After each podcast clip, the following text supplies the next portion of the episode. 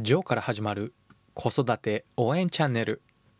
このチャンネルではワンオペ経験7年のジョーが子育てのことやビジネスのことを解説しています。いかがお過ごしでしょうか？ジョーです。昨日のお話の冒頭で僕の親友が38歳になってボクシングを始めたという話をしました。ボクシングはプロテストが37歳までしか受けることができませんしあとスパーリングの大会も今このコロナの状況でいつ開催されるかもわからない。そういった状況なんですがとにかく前からやってみたかった。だから始めたということでした。そして練習はきつくて毎朝1 0キロのランニングをしているということなんですけどもそれをしながら仕事も子育ても頑張っている。きついんだけど楽しいからやってみているということを本人から聞いて目がキラキラしているんですね。なんかすごくいいじゃんと思ってものすごく刺激を受けているんですがまさに挑戦することに遅すぎることなんてないんだなと実感しています。よく若いうちにたくさん挑戦して失敗をしておいた方がいいとかそういったことは早い方がいいよということを耳にするんですけれどもまあ確かに早い方がいいかもしれませんし遅い方がいいとは思いませんがこの早いとか遅いとかいうのは誰かと比べて早いとか遅いということであってこれ相対的なものになるので人と比べるということに他ならないんですね。成長のスピードであったり努力の成果を人と比べてもそこには競争原理が働いて一度勝ったとしてもまた次の競争相手が出てきてしまいます。ということが繰り返されてしまうだけでいつまでたっても幸せな気持ちにはなれないので比較するのは過去の自分だけなんてよく言いますよね。この誰かと比べるというのは平穏な心とは正反対の方に進んでしまうんですね。しかも現在も平均寿命というのはまだまだ伸びていておそらく僕らの世代は100歳まで生きる人がゴロゴロいると予想されています人生はまだまだ続くんですねということはこの先のことを考えるととにかく体をもっと大切にして健康に努める。健康を保つことに意識を持っていく方がよっぽど建設的というか賢い選択だなというふうに思っています。僕も仕事の時はだいたい予想していたよりも時間がかかってしまうことが多いんですがだからこそスピードを意識して早めに取り掛かったり早めに決断することを心がけています。だからといって焦って仕事をしても仕事の質は下がってしまいますので焦ってもしょうがないんですね。早く取り掛かってできるだけピンチの時も平常心を保つように心がけています。仕事に限らず子育ての時なんてのもそうなんですよね。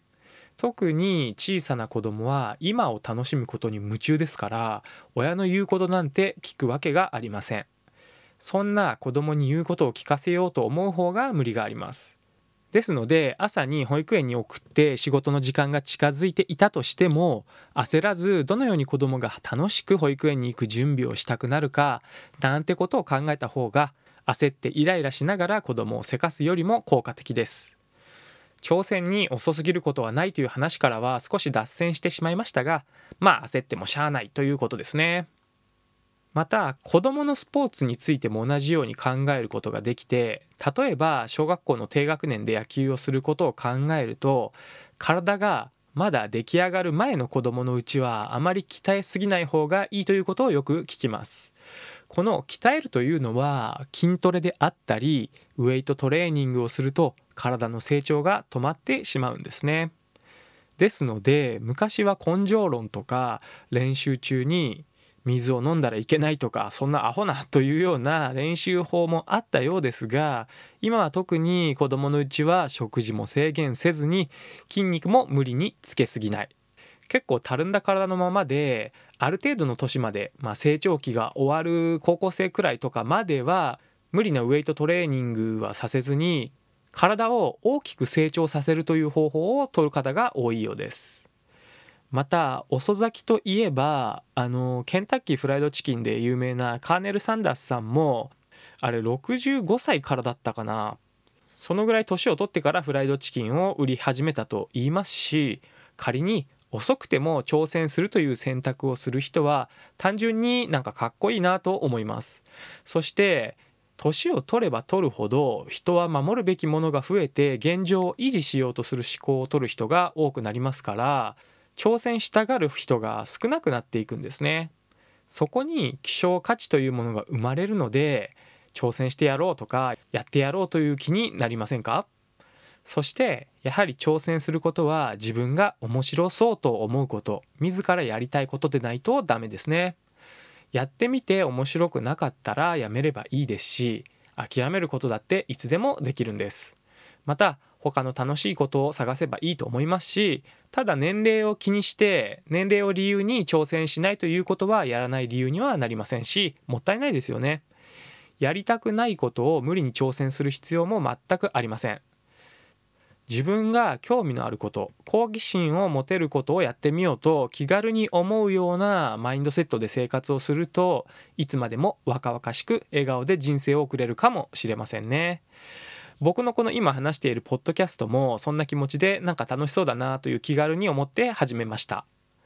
なんだかまだ30代の僕がこんな話をするのはまだ早いかもしれませんが38歳でボクシングを始めた。僕の親友を見て挑戦することに遅すぎることなんてないんだなと改めて感じてしまったのでこんな話をさせていただきました。